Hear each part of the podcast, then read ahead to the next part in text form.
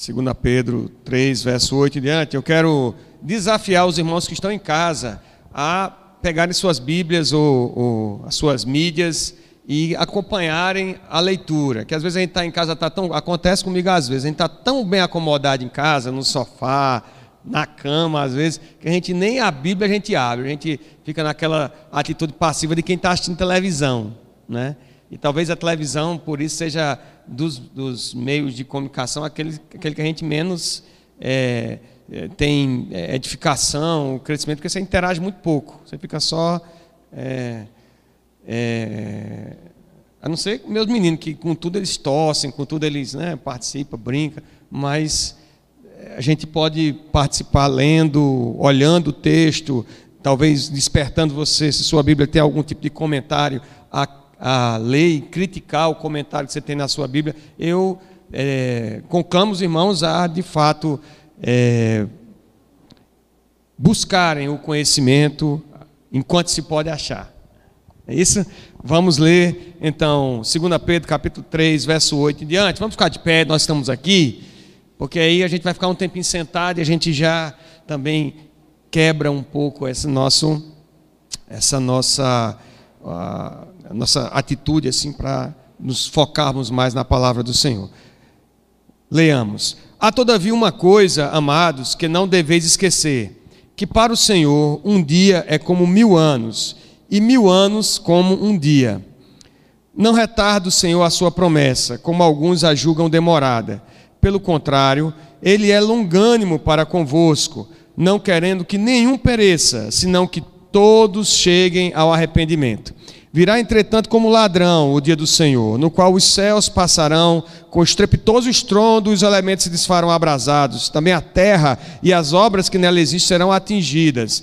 Visto que todas essas coisas hão de ser assim desfeitas, deveis ser tais como os que vivem em santo procedimento e piedade, esperando e apressando a vinda do dia de Deus, por causa do qual os céus incendiados serão desfeitos e os elementos abrasados se derreterão. Nós, porém, segundo a sua promessa, esperamos novos céus e nova terra, nos quais habita a justiça. Verso 14. Por essa razão, pois, amados, esperando estas coisas, empenhai-vos por seres achados por ele em paz sem mácula e irrepreensíveis, e tendo por salvação a longanimidade de nosso Senhor, como igualmente o nosso amado irmão Paulo vos escreveu, segundo a sabedoria que lhe foi dada, ao falar acerca desses assuntos, como de fato costuma fazer em todas as suas epístolas, nas quais há certas coisas difíceis de entender, que os ignorantes e instáveis deturpam, como também deturpam as demais escrituras, para a própria destruição deles. Vós, pois, amados, prevenidos como estáis de antemão, acautelai-vos. Não suceda que, arrastados pelo erro desses insubordinados, descaiais da vossa própria firmeza. Antes, crescei na graça e no conhecimento de nosso Senhor e Salvador Jesus Cristo. A Ele seja a glória, tanto agora como no dia eterno. Amém, queridos? Oremos, ó Deus, nosso Pai. Nós te exaltamos e santificamos o teu nome mais uma vez nessa manhã. Te agradecemos, Senhor, pelos, pela oportunidade de estar aqui, pelos cânticos que o Senhor nos proporcionou também, o prazer de entoarmos na tua presença e a, a certeza e a esperança de ser, de chegarem às tuas narinas como aroma suave, Senhor. Te agradecemos, ó Deus, pela bênção da tua palavra e te pedimos que o Senhor nos dê esse, essa disposição de receber a iluminação do Teu Espírito Santo, a fé necessária para crer naquilo que vamos tratar aqui, ó Deus, e a atitude de santidade e piedade para esperarmos ah, em paz a vinda do nosso Senhor, o dia da visitação, o dia do Senhor.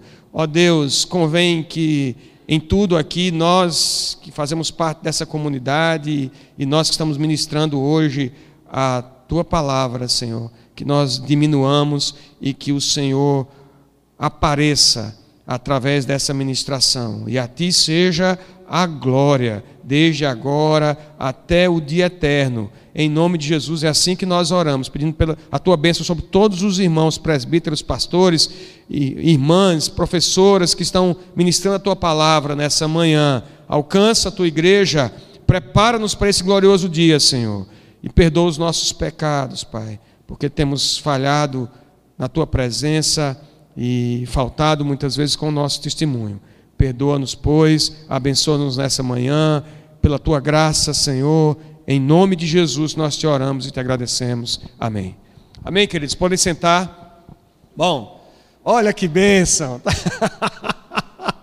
Cara, Deus abençoe vocês. Estão de parabéns, viu? Deus dê em dobro essa disposição que vocês têm para vocês fazerem mais.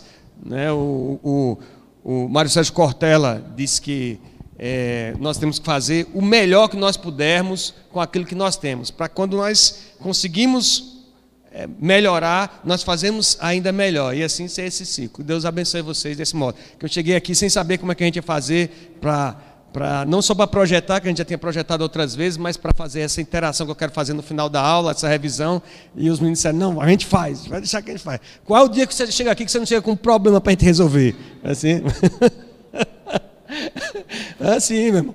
Problemas existem para serem resolvidos e nós devemos fazer parte da solução e não do problema. E Deus abençoe vocês. Então, queridos, é, nós vamos estudar esses últimos versículos, quatro versículos de é, 1 Pedro, capítulo 3, encerrando essa carta, porque algo ainda nos espera aí adiante, os estudos aí, a, a, a, pelo menos o pastor Érico já me deu um material aí para os próximos estudos, um material desafiador. Não digo nada a vocês, no final eu vou deixar aí cenas dos próximos capítulos. Para a gente revisar um pouco, é, essa carta, ela tem. A, a, primeira carta de Pedro tem um propósito é, é, é, mais claro no sentido de, de trazer encorajamento para enfrentarmos o sofrimento por causa da justiça, e essa carta, me parece que ela tem esse alvo mais específico de tratar, de, de, de exortar a igreja para a, a questão do, do falso ensino, de falsos mestres sendo levantados no meio da igreja, possivelmente colocando em xeque a autoridade apostólica, é, é, zombando da, da demora na vinda do Senhor Jesus, colocando em xeque então a obra de Jesus e a sua promessa de vir. E essa carta, Pedro vai tentar dar uma encorajada à igreja, dizer, ó, oh, vocês precisam agir de forma tal a esperar esse dia em santidade e piedade. E é, no início desse capítulo 3, nós temos esse versículo-chave, que é o versículo 4,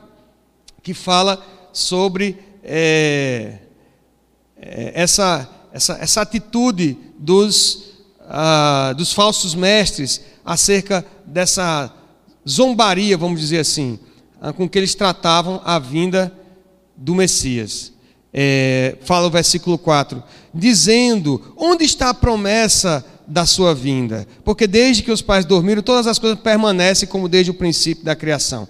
E os irmãos aqui já estiveram estudando então esse trecho é, da palavra do Senhor, que trata é, exatamente dessa atitude daqueles que é, colocam em dúvida ah, ou questionam a demora do Senhor em é, voltar, em cumprir com essa promessa de vir até nós, de trazer a sua, a sua, de, de vir nos buscar, de buscar o seu povo, a sua igreja.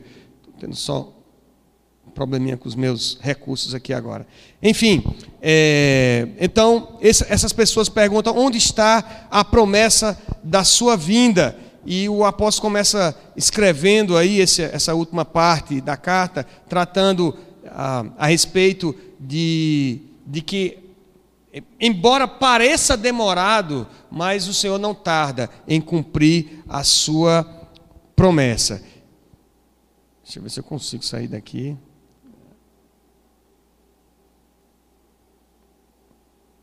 Muito bem. Continua então o texto da palavra do Senhor. É, versículo 9, ele diz: ah, não retarda o Senhor a sua promessa, como alguns a julgam demorada. Pelo contrário, ele é longânimo para convosco, não querendo que nenhum pereça, senão que todos cheguem ao arrependimento. Então, por que é que ele não vem logo? O próprio apóstolo responde: ele não retarda a sua promessa, ele não está demorando. É que o Senhor, ele é o melhor e o maior, o soberano administrador do tempo. Ele tem um propósito eterno é, a ser cumprido, um decreto eterno, que nós não sabemos o dia nem a hora. E o próprio Jesus falou que nem ele mesmo sabe, que é uma coisa que Deus é, reservou para a sua exclusiva é, autoridade. Então, ele administra o tempo, ele não demora, ele está simplesmente administrando o tempo para que todos aqueles a quem ele escolheu, para que sejam salvos, eles sejam de fato, cheguem ao arrependimento. E essa administração do tempo fica a cargo do Senhor. Então, ele é, na verdade, longânimo para conosco, tratando de cumprir com a sua obra. Não sei se vai aparecer aí ó, os meus comentários. Apareceu. Então, é, é uma menção que, os, que, que o apóstolo faz aqui de que, na verdade, que nós devemos lembrar, lá do texto de Ezequiel, capítulo 33, de que Deus não tem prazer na morte do perverso, na morte do ímpio, mas que todos de fato cheguem ao arrependimento, todos conheçam o Evangelho. Deus estende, essa é uma frase de Calvino, que Deus estende, João Calvino, que Deus estende sua mão ele, ele oferece a oportunidade do arrependimento, mas ele segura para atrair a si aqueles a quem ele chamou antes da fundação do mundo. Né? Para alguns pode parecer difícil de entender é, esse tipo de é, inferência, esse tipo de assertiva, mas de fato, a, quando a gente, nem sempre quando a gente fala de todos aqui, a gente fala de todo mundo em si, mas daqueles de fato vão chegar ao arrependimento, aqueles a quem ele escolheu antes da fundação do mundo. E a gente passa então para um outro tema, é só uma revisão rápida que a gente está fazendo para poder entrar necessariamente nos últimos quatro versículos, é, que de fato Deus não deseja que ninguém pereça. Aí a pergunta que a gente pode fazer é por que então tantas pessoas perecem. Por que tantos perecem?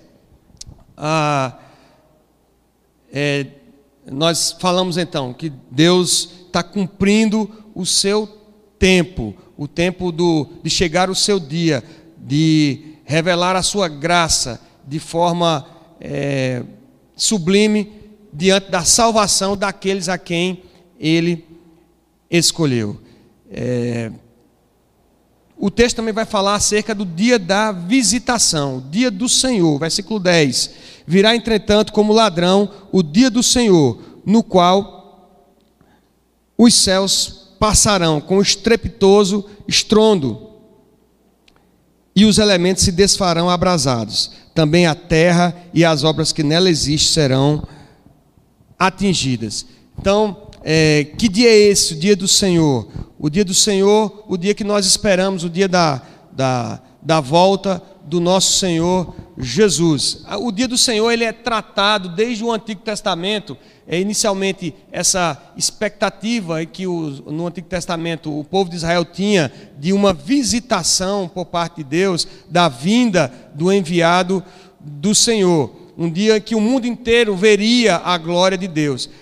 Com o passar do tempo e os problemas enfrentados pelo próprio, é, a, pelo próprio Israel de Deus, junto àquelas nações ali próximas, a subjugação e o domínio de algumas outras nações sobre Israel, esse dia passou a ser considerado também como o dia da vingança de Deus, o dia da ira de Deus sobre essas nações. E com a, a, a o perecimento da santidade do povo, aquele povo que era escolhido, que foi separado para manifestar a glória de Deus, a presença de, de, um Deus diferente no meio daquelas nações, e esse povo começou a, a, ter as mesmas práticas das nações ali ao redor, esse dia não só é um dia de, da, da glória de Deus, um dia da vingança de Deus, mas é um dia de juízo também. Aquelas pessoas que abandonaram a santidade do Senhor, que, que deram as costas para o Senhor, é um dia de julgamento, o dia da visitação do Senhor, o dia que ele traria redenção de um lado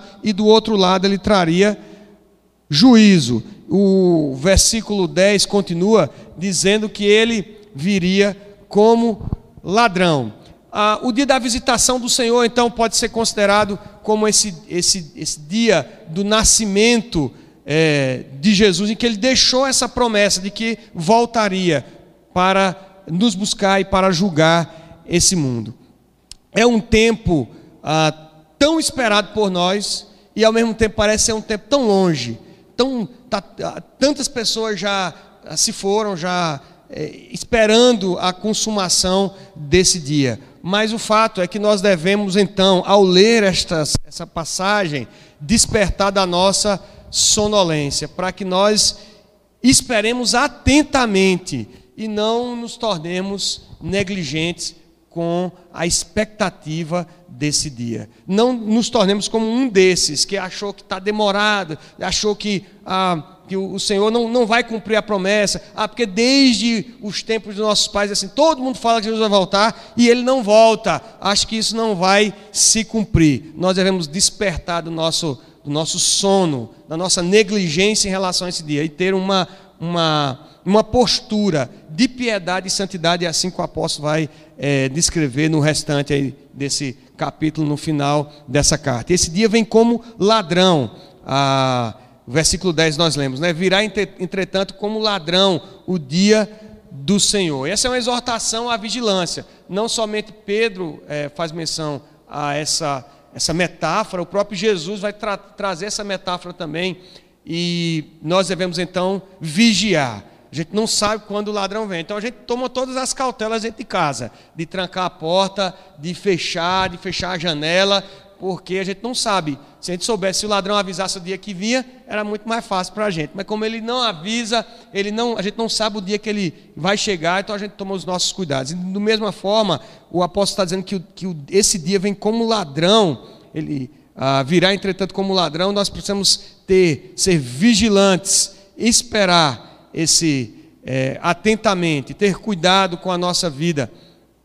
Ah, não precisamos saber data mas nós precisamos saber o que nós devemos fazer para uh, até chegar esse dia.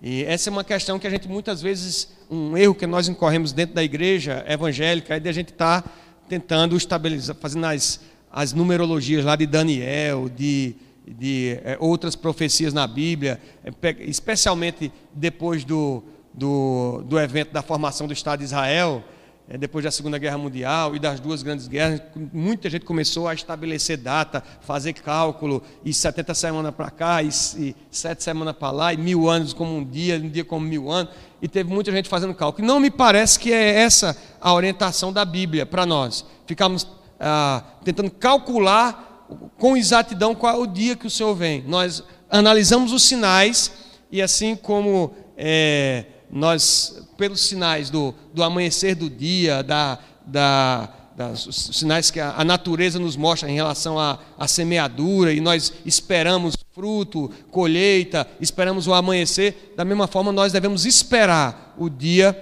do Senhor, ter uma atitude é, diferente do restante do mundo, que vive não pensando nisso, não focado na volta do Senhor, mas vive com foco nesse, né, nas coisas que vão passar, nas coisas que vão ser provadas pelo fogo. É isso que o texto continua dizendo: que os céus passarão com estrepitoso estrondo.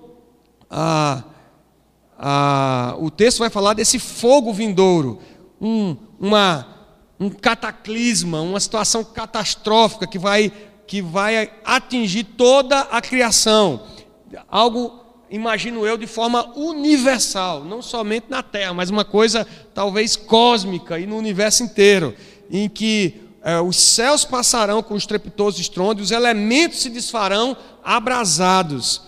Também a terra e a obra que nela existe serão atingidas, visto que todas essas coisas hão de ser assim desfeitas, deveis ser tais como os que vivem em santo procedimento e piedade. Então, os céus de fato passarão. E uma vez que os céus e a terra passarão, não somente os céus, a terra passarão, devemos evitar de deixar-nos ser controlados pelas coisas aqui da terra, de viver em função das coisas aqui da terra, porque não, faz sentido. Se nós esperamos o dia da visitação do Senhor, o dia é o dia em que Ele virá nos buscar e que experimentaremos essa eternidade de forma plena, se nós vivemos em função desse dia, com esse foco, Então não faz sentido nós é, vivermos é, em função das coisas aqui desse mundo, nós vivermos ah, ah, simplesmente submissos, às, buscando as mesmas coisas que o mundo busca. Ah, o caos cósmico causado pela mão de Deus traz, tem uma outra, uma outra ideia aqui, é que a gente normalmente pensa em que é, é, acho que sim, acho espero que sim. É, é o, é, o, cabo está dentro da bolsa, por favor. É, há um, um, uma ideia que esse fogo, esse, a, a, gente fica naquela dúvida se esse fogo vem para destruir, se ele realmente vai consumir tudo, ou se é, é, ele vem, como o Spru traz essa ideia, e o próprio João Calvino, nos seus comentários, ele traz essa ideia de que esse fogo não vem destruir. Esse é mais um fogo ah, purificador, é um fogo que vem purificar, ele vem transformar todas as coisas. Romanos, capítulo 8, verso 21, é um texto bastante esclarecedor quanto a essa ideia. Diz o texto, é, a partir do verso 19: a ardente expectativa da criação aguarda a revelação dos filhos de Deus, pois a criação está sujeita à vaidade, não voluntariamente, mas por causa daquele que a sujeitou na esperança de que a própria criação será redimida do cativeiro da corrupção para a liberdade da glória dos filhos de Deus, porque sabemos que toda a criação a um só tempo geme e suporta angústias até agora. Então, a, a ideia dessa, dessa, a, dessa prova de fogo que alcançará toda a criação é, não parece ser uma ideia de que esse fogo vem para destruir tudo, mas sim para transformar, para purificar. E é, a criação, de fato, como nós lemos, está presa a esse ciclo de deterioração desde, desde a entrada do pecado ah, na humanidade. E essa deterioração leva à morte, mas ela vai experimentar um novo começo. E a Bíblia diz que a, a criação geme né, e suporta angústias, desde até agora, esperando a revelação desse dia. Então vai ser algo é, realmente uma, um caos, uma catástrofe universal que tem essa figura do fogo que vai trazer é, redenção, vai tra trazer transformação, purificação e juízo. Todas as coisas vão ser assim desfeitas, deveis ser tais como os que vivem em santo procedimento e piedade, esperando e apressando a vinda do dia de Deus, por causa do qual os céus incendiados serão desfeitos e os elementos abrasados se derreterão. E aí é uma outra ideia, que é a ideia da de apressar e esperar a vinda do Senhor. Essa esse fogo que vai desfazer toda a criação e, e, e, é um fogo diferente que ele vai, ao mesmo tempo que desfaz, né, vai abrasar, derreter os céus, a terra, ele vai trazer um novo começo. É um, é um fogo que nós devemos esperar, é um dia que nós devemos esperar. Ele fala de apressar e esperar. E aqui há um, um, um outro entendimento também que nós criamos dentro da igreja, de que nós é, devemos então pregar o evangelho para apressar esse dia, como se de alguma forma a gente mudasse o calendário de Deus. Né? Vocês já ouviram isso, eu já ouvi isso na igreja. Ó, vamos pregar para poder o Jesus voltar logo. Se a gente pregar, Jesus vai voltar logo. De fato, se a gente pregar a toda criatura e obedecer o I de Deus, Jesus volta logo. Mas uma coisa é certa, meus irmãos: o dia que está decretado desde os tempos eternos, antes da fundação do mundo, lá no calendário eterno de Deus, esse dia não tem perigo de mudar. Esse dia não vai mudar, porque é decreto do Senhor, é dia que está estabelecido. E o próprio Jesus disse que nós não sabemos, nem ele sabe esse dia e a hora. O fato aqui, e há uma tradução, ah, ah, acho que é o comentário de João Calvino, que ele traz uma tradução interessante. Ele diz que aqui a ideia é de esperar pelo aceleramento. É, esse apressar e esperar seria é, a gente esperar que esse dia chegue logo. A nossa atitude deve ser não assim de estar descansado, de estar em meio à pandemia aí, né, sem é, tomar cuidado, sem buscar a palavra do Senhor, sem evangelizar, afinal de contas eu não posso ter contato com os outros, né, vivendo a minha vida, cuidando das minhas coisas, dos meus negócios e deixando a, a minha devoção a Deus, a minha espiritualidade de lado. Não, nós devemos viver de tal modo que esse dia possa chegar agora, chegue amanhã. Ontem Emanuel me perguntou isso. Não sei por que cargas d'água ele veio me perguntar justamente, me fez uma pergunta complexa demais para responder para ele. E aí ele veio me falar se Jesus vier, quando é que acaba e tal. Eu disse, meu filho, a gente não sabe a hora. Ele pode vir agora. Aí eu olhei assim para o céu, pra, fiz um susto para ele, né? Ele pode vir agora. Aí eles olharam para o céu, aí eles ficaram rindo para mim. Não, mas pode ser agora. Aí ele ficou olhando para o céu. E a vida da gente tem que ser assim. Como se nada mais faltasse a gente viver para experimentar esse retorno, para experimentar esse encontro. É, é isso que traz sentido à nossa existência, é isso que traz sentido à nossa, é isso que faz sentido para a gente ter tanta vontade de voltar a reunir todo mundo aqui, a se congregar. Não é só por causa do calor humano, de abraçar. Você já sentiu saudade de abraço? Porque tem dia que, eu, que você sente saudade de abraço, né? E, e, tem dia que você não está para abraço também, não. O Eclesiastes diz que há tempo de abraçar e há tempo de afastar-se. Tem dia que Estezinha chega lá em casa, abraço, diz, não, pelo amor de Deus, olha, pum, distante. Tem dia que você não está de abraço, mas tem dia que você está sentindo falta de abraço. A gente está nesse tempo aqui vivendo pandemia, doido para abraçar. Tem dia que a gente está doido para ver os irmãos aqui abraçar. Mas a gente espera por esse dia de poder abraçar o Senhor, de poder se encontrar com Ele. A gente deve viver desse modo, não do modo de que Ele voltando, a gente fica com vergonha. Eita, corri só atrás do, do meu, da minha profissão, do meu sucesso, dos meus bens. E agora? Como aquela parábola que o Senhor contou do homem que, que teve uma grande colheita e ele pensou assim: ah, eu vou dobrar os meus celeiros, vou ganhar muito mais. E o Senhor diz: louco, essa noite pedirão a tua alma. E o que tens feito? Para quem será? Não é? Então, a nossa, a, apressar e esperar essa vinda do Senhor, nesse sentido de esperar que venha logo, que venha, que, que se acelere essa vinda do Senhor.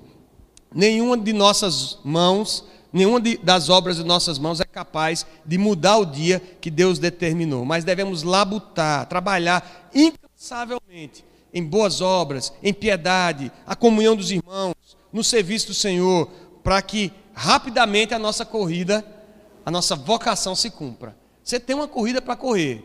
O apóstolo Paulo traz isso muito claramente, falando para Timóteo de que ele tinha combate a combater um bom combate, uma carreira, ele dizia, ó, combate o bom combate, firmado nas promessas do Senhor. E ao final da carreira ele diz, combati o bom combate, completei a carreira, guardei a fé. Chegou, o tempo da minha partida é chegado.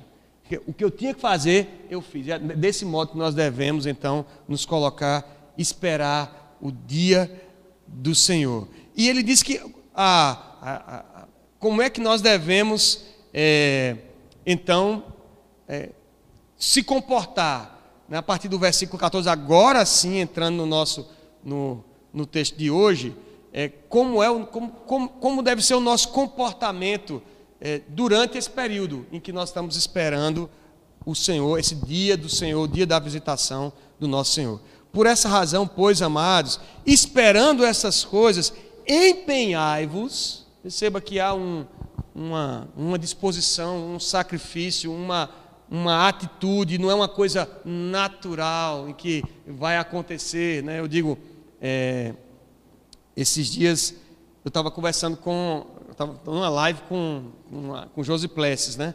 E a gente conversando é, sobre o cristão na família e o papel do cristão na, no trabalho. E eu dizia, olha, é, vi isso, acho que no, no, na, numa devocional do, da Naná Castilho. Eu estou todo antenado agora, né? Naná Castilho. E ela, e ela falava assim: olha, é, a vida, a vida, a vida cristã, ela é simples, mas não quer dizer que não, não tenha trabalho, que não tenha sacrifício.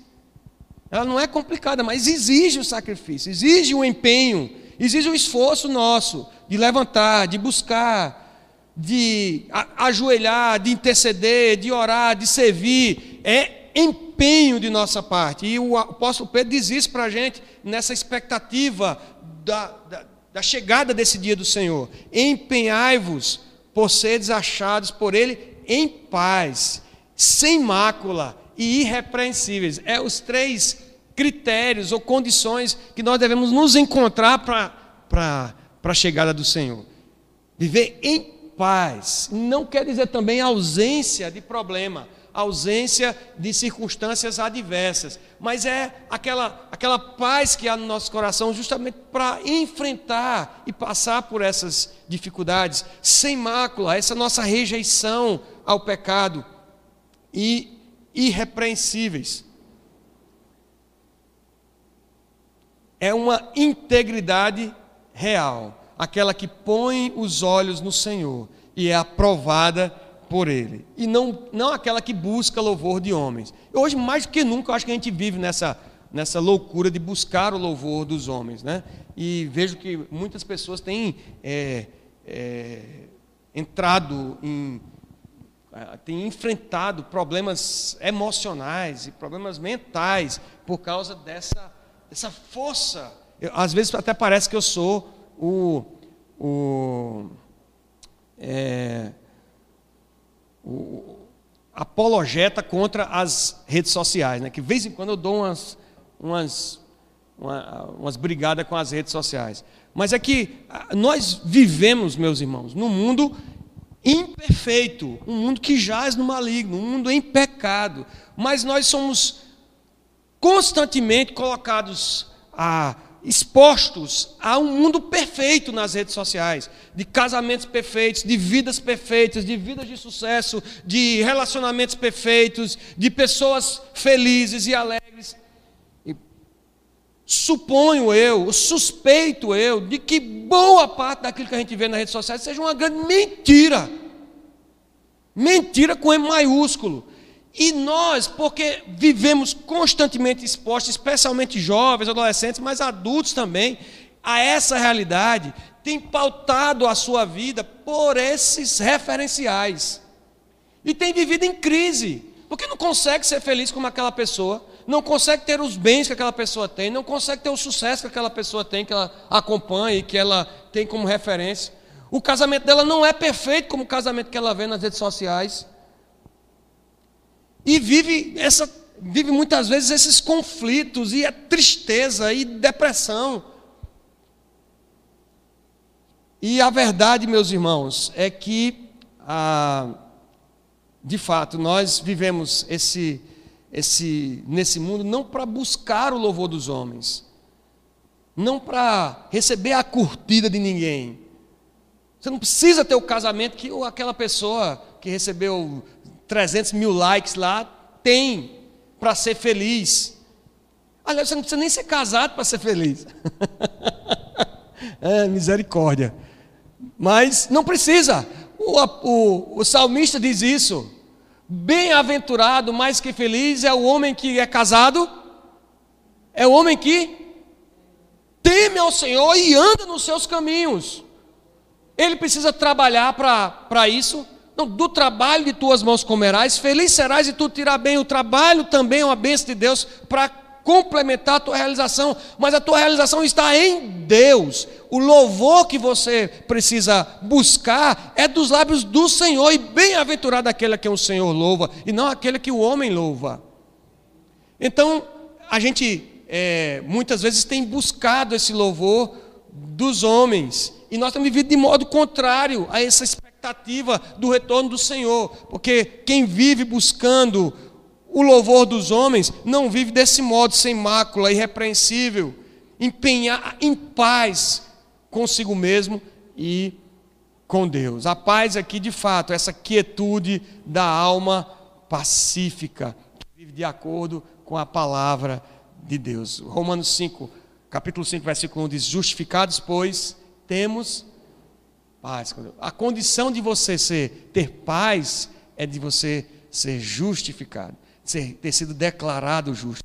Você teve um encontro pessoal com Jesus, você teve a experiência do novo nascimento em Cristo Jesus. Temos paz por meio do nosso Senhor Jesus. Esse é o modo de nós vivermos. Por essa razão, pois, amados, esperando estas coisas, empenhai-vos empenhai por ser desachados por Ele em paz, sem mácula e irrepreensíveis, e tende por salvação a longanimidade do nosso Senhor, como igualmente o nosso amado irmão Paulo vos escreveu, aí versículo 15, segundo a sabedoria que lhe foi dada ao falar acerca destes assuntos, como de fato costuma fazer em todas as suas epístolas, nas quais há certas coisas difíceis de entender, que os ignorantes instáveis deturpam, como também deturpam as demais escrituras para a própria destruição deles. Aqui há uma, há uma referência importante à autoridade das, dos escritos do apóstolo Paulo. Perceba que o, o, o apóstolo Pedro, ele coloca no mesmo patamar as demais escrituras com o que Paulo escreve. Meio que esse é um dos versículos que autentica a inspiração do Espírito Santo de Deus naquilo que o apóstolo Paulo escreveu.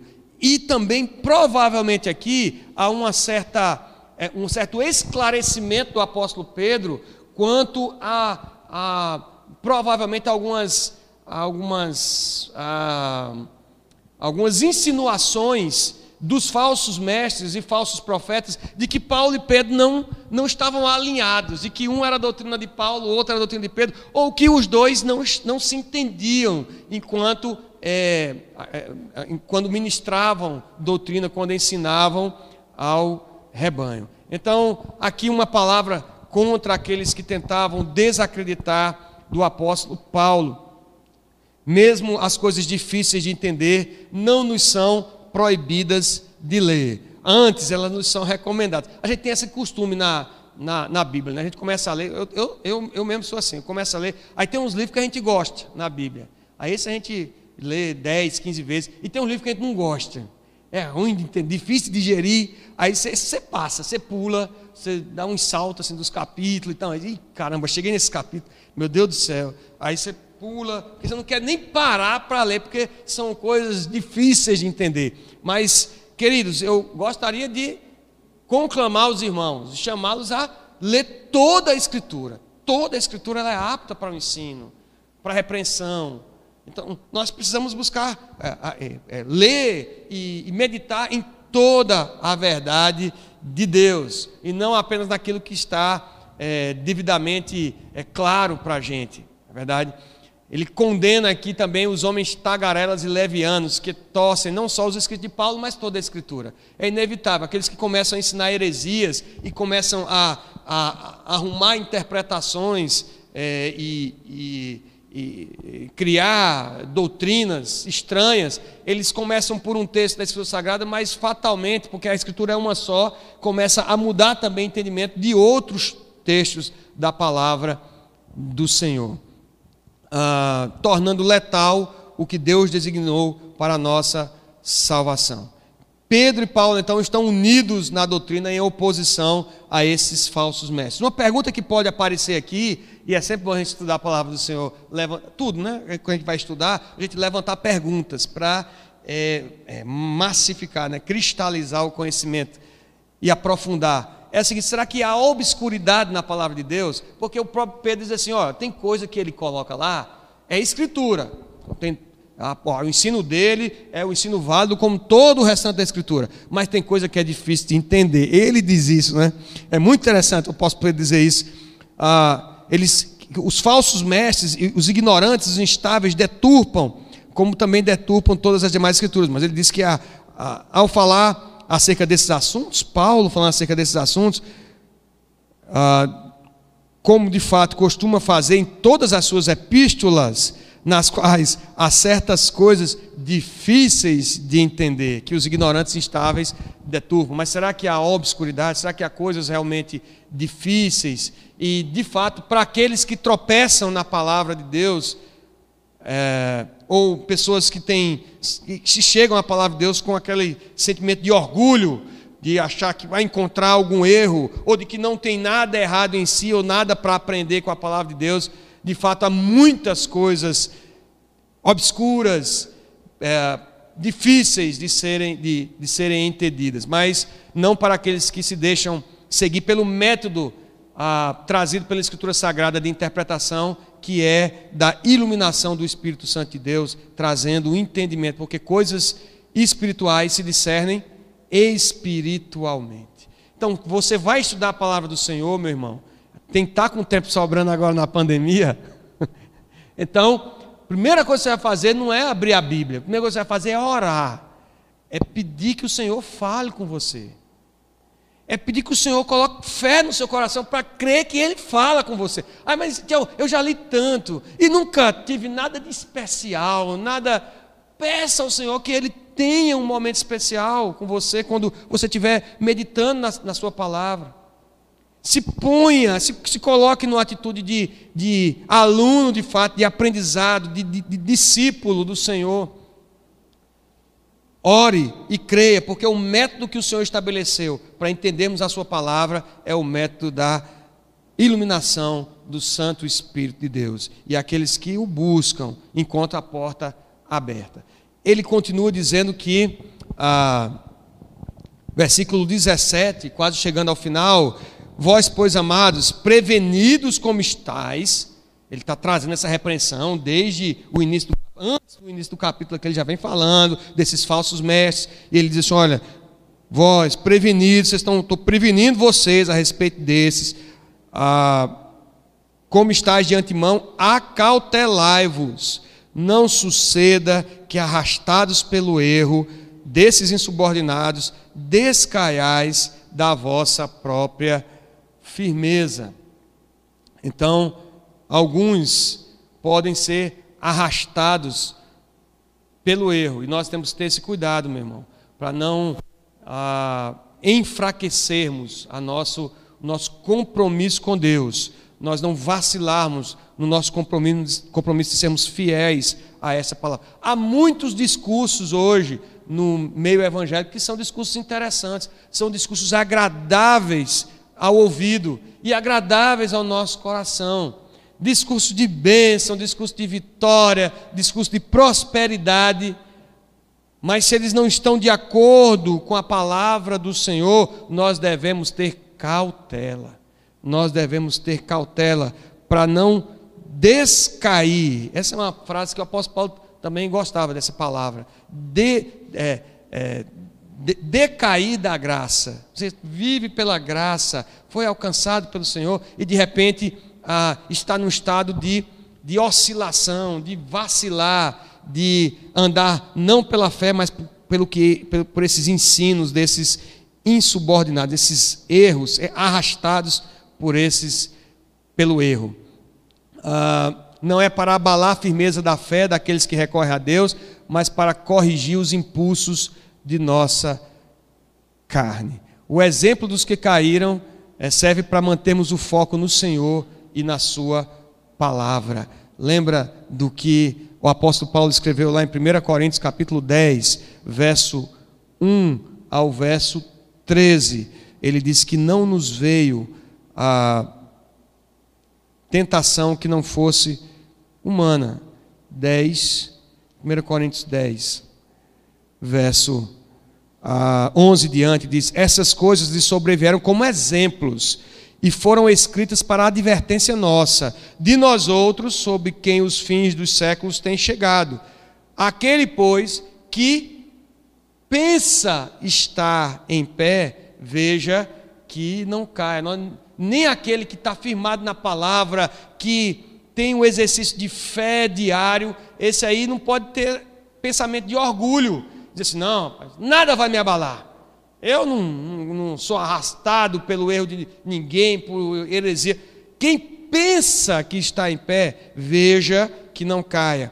Não vos sobreveio tentação que não fosse humana, mas Deus é fiel e não permitirá que sejais tentados além das vossas forças. Promessa do Senhor. Pelo contrário, juntamente com a tentação vos proverá livramento, de sorte que a possais suportar. Então, nossa atitude é de cautela, é de cuidado e dependência do Senhor, para que a gente não caia no erro, para que a gente não seja levado por é, ensinamentos falsos, nem mesmo pelo curso desse mundo. Às vezes a gente se envolve com muitas tarefas desse mundo, e, e essa é uma, uma é, é, outra referência lá da Naná Castilho, é o você você tá hoje em dia você é muito você é muito valorizado por ser por, é, quanto mais ocupado você seja. Então, se você disser assim, alguém perguntar hoje, o que você vai fazer hoje? Aí você diz assim, não, vou ficar com a minha família em casa, vou, vou, fazer, vou fazer meu sabá, vou tirar meu dia sabático hoje, vou descansar. A pessoa vai dizer, meu Deus, que, que perda de tempo, que né, vai perder o dia inteiro em casa com a família, porque hoje o que é valorizado? Se você chegar para a pessoa e perguntar, o que você está fazendo? Ai meu Deus, eu estou muito ocupada, eu acordo 5 horas da manhã, vou treinar, e 6 horas eu chego em casa e tomo café nas carreiras, 7 horas eu vou fazer, eu vou estudar o meu mestrado, 9 horas eu vou trabalhar, 10 horas. Se ele tiver agenda cheia e não tiver tempo para as 24 horas por dia, aí diz, rapaz, pense no cara, esse cara realmente ele é um cara né, trabalhador e tal. Nós somos valorizados pelo excesso de coisa que nós temos para fazer. E nesse curso desse mundo a gente tem entrado nessa também. A, a Naná, nossa, hoje foi uma propaganda de Naná Castilho aqui, né? Pelo amor de Deus. Filipenses 4,8, o nome do canal dela. Ela diz assim: está é, tá falando sobre remir o tempo. Ela diz assim: não deixe para amanhã o que você pode deixar para lá. que frase! Não deixe para amanhã o que você pode deixar para lá. Porque às vezes a gente só procrastina, a gente só deixa para depois. Por causa das coisas, a gente quer mostrar para o povo que a gente faz e faz muito, e que a gente quer fazer com excelência, que a gente faz tudo. Mas se tem alguma coisa que você pode deixar para lá, que não é prioridade na sua vida, não deixe para amanhã, não, deixe para lá. E viva na expectativa de que o Senhor Jesus pode voltar hoje. Viva nessa dependência de Deus. Cuidado com aquilo que você ouve, cuidado com o curso desse mundo, com a loucura desse mundo.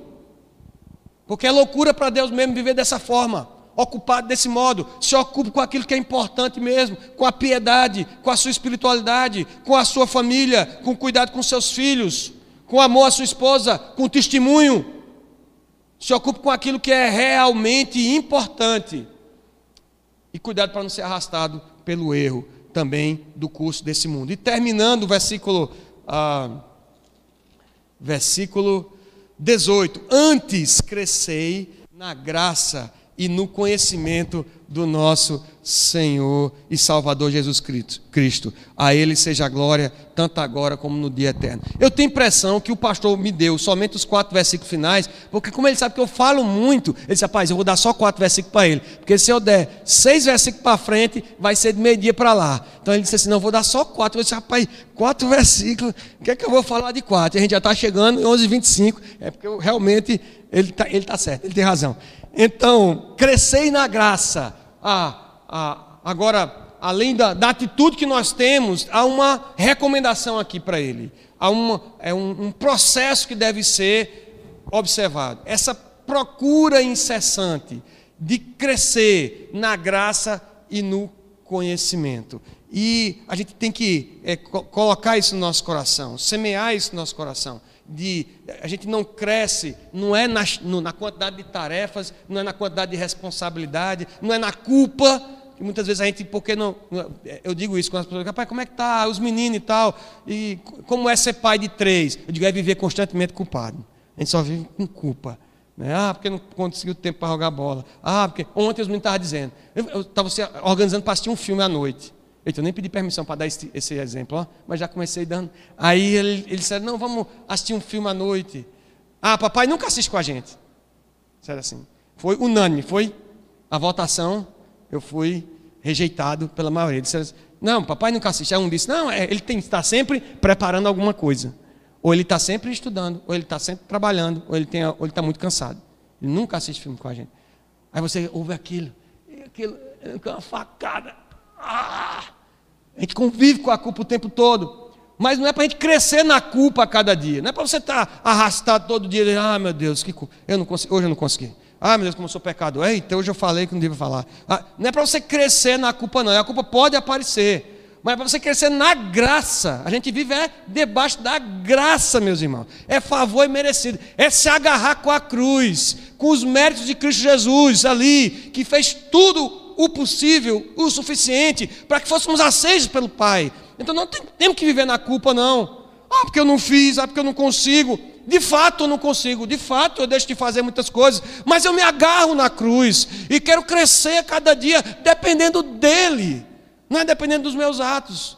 Então não chega para lá na culpa, posso até experimentar uma vez ou outra, mas não deixe que o diabo esfregue na minha cara, não me faça sentir mal e, e, dormir com aquele peso e entristecer. E quando isso acontece, aí Deus levanta minha esposa para dizer na minha, na minha, cara que não é assim, que não pode ser assim. Nós devemos, nós devemos crescer, não em atividades, não em culpa, não em satisfação aos outros, mas na graça e no conhecimento do Senhor. É uma procura incessante, o único caminho da perseverança. Se você quer estar lá na fila, não importa se no começo ou no fim da fila, no grande e glorioso dia do Senhor, cresça na graça e no conhecimento, fazer avanços contínuos, não se deter no meio da jornada, não desistir. E o apóstolo Pedro fala da graça do Senhor no início e no fim da, da carta. E as duas coisas devem andar juntos. Conhecimento sem graça, é, sem graça, sem dependência de Deus, sem reconhecimento dele e por ele são todas as coisas, gera soberba.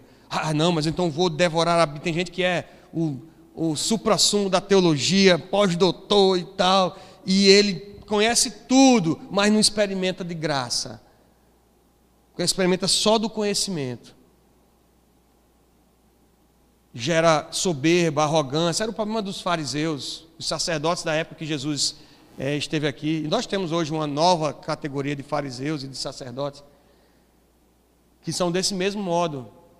Zelosos demais, sem fervor algum, sem compaixão pelo próximo, sem, sem, sem, sem vida de, de devoção, de, de joelho, de rosto em terra, de humildade na presença do Senhor e na presença do próximo. E por outro lado, a graça sem conhecimento da palavra gera alienação. Viver nessa dependência sem buscar o conhecimento de Deus gera indivíduos desprovidos de sentimento, de empatia da realidade presente, do sofrimento alheio. Minimiza tudo. Ah, não, é, é viver pela graça. Não, não quer dizer nada. Não, isso não dói. Não, isso não é sofrimento, não. Tornando então o evangelho distante e real. E aí chegamos na nossa doxologia aí, o finalzinho da carta. Crescer na graça e no conhecimento do nosso Senhor e Salvador Jesus Cristo. Ah, é, não lembro mais, acho que é o comentário de Martinho Lutero, ele fala que talvez essa seja uma doxologia usada na igreja primitiva, e você vê que o apóstolo Paulo lá em Filipenses 2, 11, é, vai falar isso, toda língua confesse que Jesus Cristo é o Senhor para a glória de Deus Pai. Reunir o nome de Jesus, é o nome grego, Jesus, com é, o Yeshua, o nome hebraico, e o nome dado ao, que é o nome dado ao filho concebido pela Virgem Maria, Jesus ou Yeshua, e Cristo, que é o nome grego, ou Messias, que é o nome hebraico, que é o título que Jesus tinha, o título que Deus havia prometido a alguém, enviar alguém para salvar o seu povo. Jesus então é o Cristo e demonstrou ser Senhor sobre todas as coisas pela sua natureza, vida, morte e ressurreição. Ninguém é Senhor sobre ele, mas ele é Senhor sobre todas as coisas. Ele morreu e ressuscitou, e quando ele fez isso, essa vitória absoluta sobre a morte, nos dando essa esperança gloriosa da ressurreição, a Bíblia diz que Deus sujeitou a ele todas as coisas. Colocou ele como cabeça da igreja. Então, queridos, nós devemos confiar nesse Senhor. Ele é Senhor, ele é Jesus.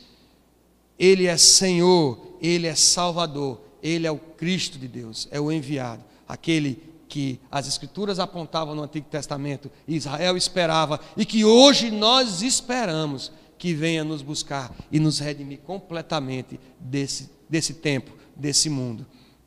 A Ele seja a glória, tanto agora como no dia eterno. E a última a palavra, então, essa, me parece que é esse direcionamento da carta para que ninguém dissesse assim, poxa vida, como Pedro evoluiu, como ele era um cara inteligente, né? Apesar de ser galileu, pescador, um cara letrado, conseguiu escrever uma carta dessa. Ele, ele, ele orienta tudo aquilo que ele escreveu e essa conclusão dele é que a glória seja dada ao Senhor, tanto, a glória, tanto agora como no dia eterno. E nós não podemos usurpar de Cristo a sua glória. Por, por melhor que seja o trabalho da igreja, por, por mais ah, por mais acertada que seja a mensagem, a pregação, por maior que seja o testemunho, a glória é sempre do Senhor Jesus.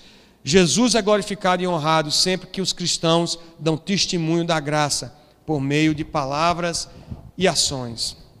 Ah, e esse ensinamento, e aqui Lutero vai dizer isso, ele vai, e, e, e eu fiquei com medo quando eu li esse negócio, que ele diz que esse ensinamento de dedicar ao Senhor toda a glória, de crescer na graça e no conhecimento, a gente só consegue, a gente só aprende em meio às tentações do mundo, do diabo e da carne. No meio da desespero, no meio do desespero, no meio da desconfiança, nós é, somos postos à prova e nós é, nós temos esse exercício que é de glorificar o nome do Senhor, de reconhecer que Ele de fato é Senhor, Jesus, Cristo. O esforço nosso não conquista a salvação, mas pode ser um testemunho da maravilhosa graça de Cristo às pessoas. A gente se empenha, se esforça por viver essa vida de piedade, de santidade que nós vemos aqui, mas, é, de fato, esse esforço, esse empenho não conquista a salvação. É um testemunho da graça do Senhor para a vida dos demais irmãos. Queridos, eu queria que nós, é, terminando já carta, e antes de falar o que é que nós vamos começar a estudar daqui para frente, que tem tudo a ver com a aula, mas eu queria que a gente fizesse uma revisão rápida e aí você vai pegar, como é que a gente vai fazer essa revisão? A gente vai tentar usar um instrumento pedagógico que eu já tentei usar aqui na igreja uma vez, a gente vai tentar usar hoje. E você que está em casa também, está é, tá com o celular em mãos, você vai entrar nesse site aí, www.mente.com. Pegue seu celular, pegue seu celular e acesse www.mente.com. Você que está com seu smartphone aí. E a gente vai ter um, umas perguntinhas e oportunidade de você participar agora, tá? Você vai entrar com o seu login, vai fazer um login aí www.mente.com. Quando você entrar nesse site, vai aparecer uma tela para colocar um número, um código. Na é verdade, vocês conseguiram entrar aí? Aparecer um código, você vai colocar esse código aí, ó, 81 55 030. 81 55 030, o código, tá bom? Eu vou entrar aqui para ver quem é que está conseguindo entrar. 81 55 030. Beleza? Deixa eu abrir aqui a apresentação. Vamos lá. 81 55 030. Esperando pelos participantes. Ver aqui se. Quem for entrando devia aparecer aqui. Eu estou em rede, não estou, Matheus? Eu estou em rede? Beleza. Alguém já conseguiu entrar? 80, ó, entrou um, um vulcão aí, tem tudo a ver com a aula. E esse outro já. É, entrou aí um caranguejo. Entrou um gêmeas aí. Temos quatro participantes. Mais alguém entrou uma minhoca. Mais alguém? Isso. Um tigre. Entrou. Infelizmente, eu achava que ia aparecer nome aqui, mas não apareceu. Apareceu só os. os como é que chama esse negócio? Ah, ele não pede para fazer louquinho. Aí você... Mas você sabe quem você é, não é isso? Botou seu nome? É, você sabe quem você é aí, Mateus? Você é o vulcão. Ok. Então nós temos três, seis, nove pessoas aqui. Tem um guarda-chuva que entrou agora. Está em cima, 81 55 030.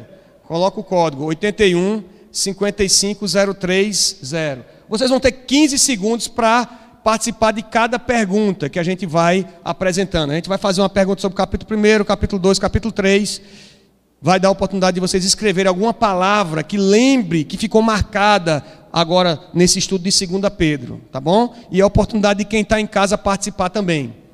Nós temos, nós temos um monte de gente aqui, eu acho que tem gente de casa também aqui já, né? Você consegue ver aí o ícone que você é, entrou na, a, no, na, na ferramenta, ok?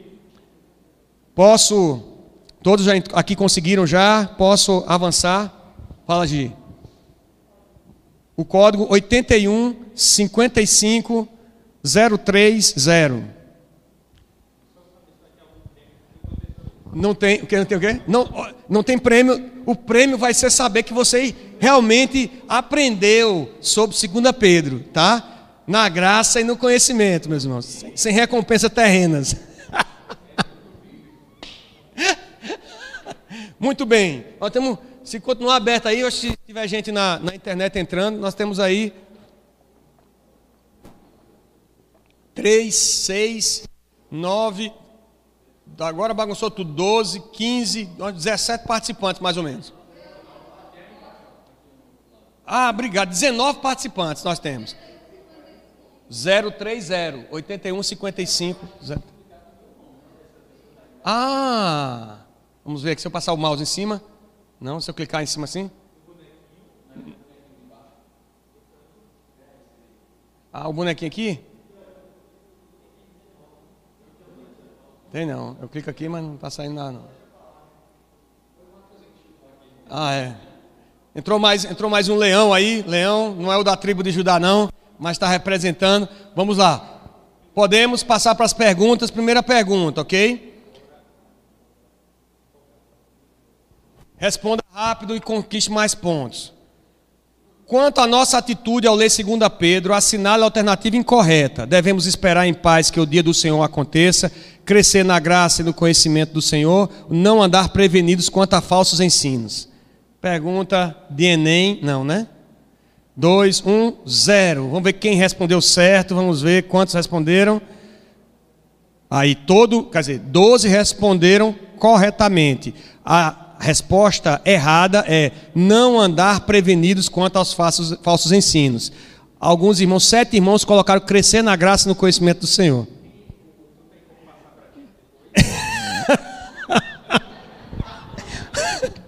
o pastor está perguntando se quem errou eu posso passar para ele depois, que ele vai fazer uma pastoral com os irmãos.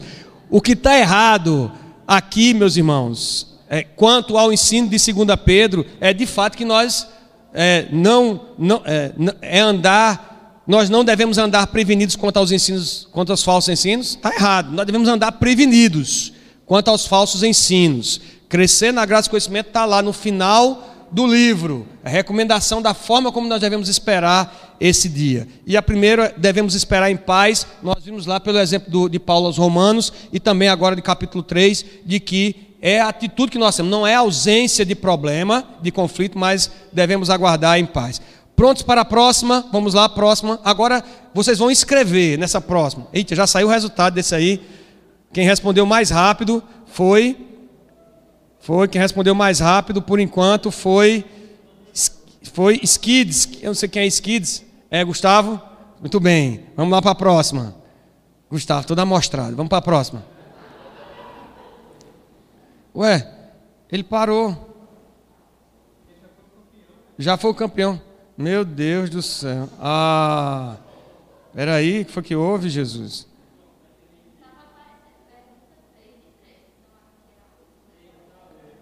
Aí começou pela última pergunta, não foi? Ah, gente. Aí já tá as respostas aqui. Não sei se vocês conseguiram é, é, tem duas pessoas que responderam aqui.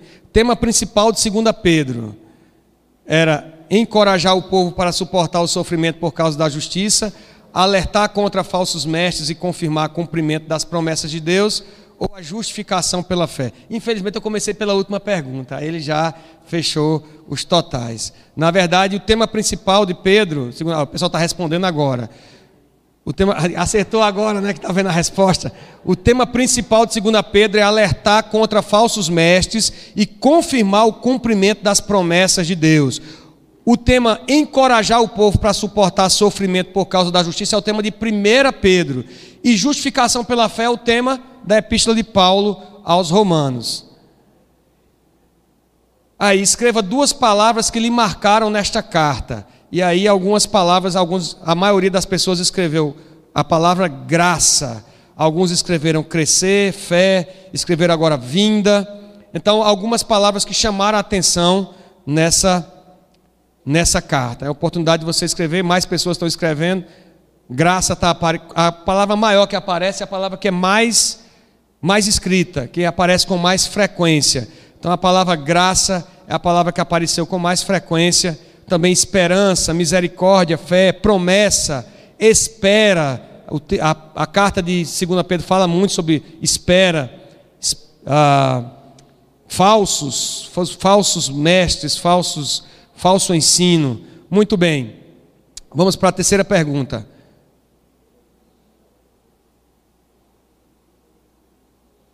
Terceira pergunta. Perdeu a conexão. Está connection lost. É. É, infelizmente, foi, é, foi tentativa, a, a intenção foi boa. Opa, deixa eu ver se aparece. Voltando aqui para o começo, não.